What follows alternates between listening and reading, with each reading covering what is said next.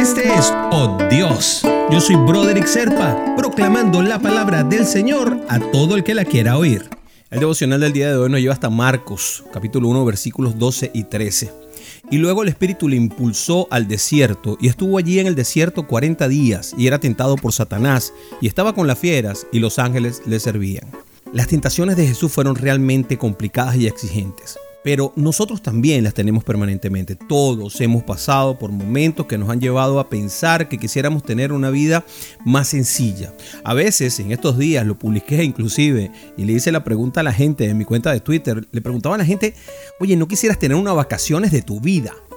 O aquello que decía Mafalda, para en el mundo que me quiero bajar. Claro, nosotros pensamos que sería más fácil tener una vida sin conflictos, sin angustia, sin miedo, en fin, sin tener que luchar.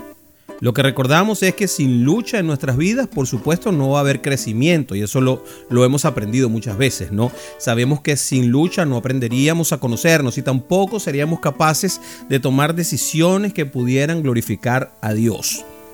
Yo personalmente creo que Jesús ha sido enviado al desierto solamente para experimentar en su propia vida todo el sufrimiento que experimentamos nosotros y que al mismo tiempo lo enviaban para demostrarnos a nosotros cómo practicar una vida de verdadera fe hecha siguiendo los patrones de lo que nos dijo el Señor y el más profundo sentimiento de amor hacia los demás terminaría siendo una vida provechosa, de confianza al Padre.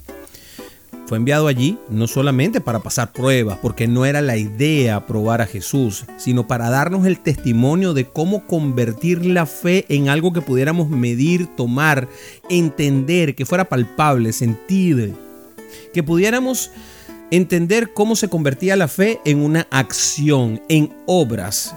De la misma manera, nosotros hemos sido enviados al mundo, hemos sido dotados también con el don de la vida y una serie de dones extra que nos da el Señor.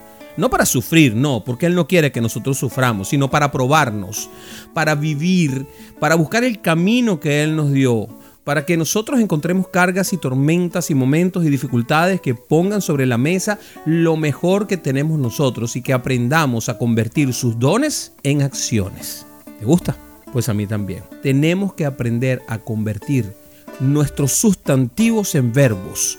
Y eso es muy importante en lo que nos pide el Señor, porque eso fue lo que hizo el Señor con Jesús cuando lo envió a la tierra a convertirse en uno más de nosotros para enseñarnos cómo era la ruta a seguir. Es muy difícil, pero hay que tratar de hacerlo. Oramos. Padre Santo, por tu presencia y compañía en los tiempos de lucha, estoy muy agradecido, Padre. Gracias por darnos todas las pruebas que nos das y darnos también las herramientas con las cuales podemos lograr sustentar y ser, salir airosos de cada una de tus pruebas, Padre. Así como Jesús en el desierto, nosotros también tenemos nuestros desiertos, pero tú nos provees de agua, alimento, ese maná que tú le diste a tu pueblo, Padre, hoy está entre nosotros, Señor. Y por más difícil que sea nuestra vida, siempre estás presente, siempre nos ayudas desde dentro de nosotros mismos, porque tú hiciste que el Espíritu Santo morara dentro de nosotros. Gracias por eso, Padre. En el nombre de Jesús te oramos. Amén, amén y amén.